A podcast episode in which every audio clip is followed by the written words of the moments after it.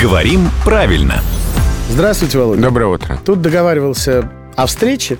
Э, вопрос. Как я вас узнаю? Я говорю, у меня узкие губы. Что? Думаю я себе.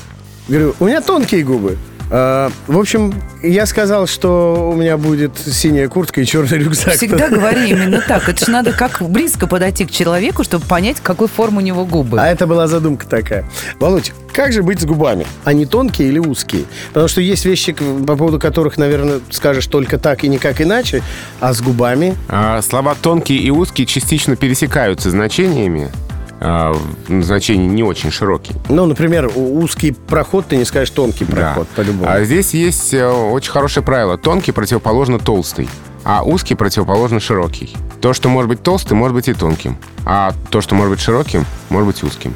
Губы бывают толстые, бывают тонкие. Да. А узкими быть не могут. Потому Ну, что они могут быть широкими. широкими. Какой-нибудь проход, коридор может быть широким, может быть узким. А таз может быть узким и широким. Да. Таз, в смысле, не в котором стирают, а Да. у человека. Ну, там, где кость широкая, там и Да, таз, в общем, да, не узкий, да? да? Да, То есть подставляйте слова толстый и широкий, в зависимости от того, какое подходит, Бывает ли противоположное, да? Значит, о, очень легкое правило, мне нравится. Эх, не вовремя я о нем узнал. Договаривайтесь снова о По встрече. новой, да. Хотите посмотреть? Теперь вы знаете, какие у вас губы. Дубль два. Ну, дело в том, что и она теперь знает. Ну, не будем вдаваться в подробности. В 7.50, 8.50 и в 9.50. И не такое бывает, когда к нам приходит главный редактор «Грамотру» Владимир Пахомов.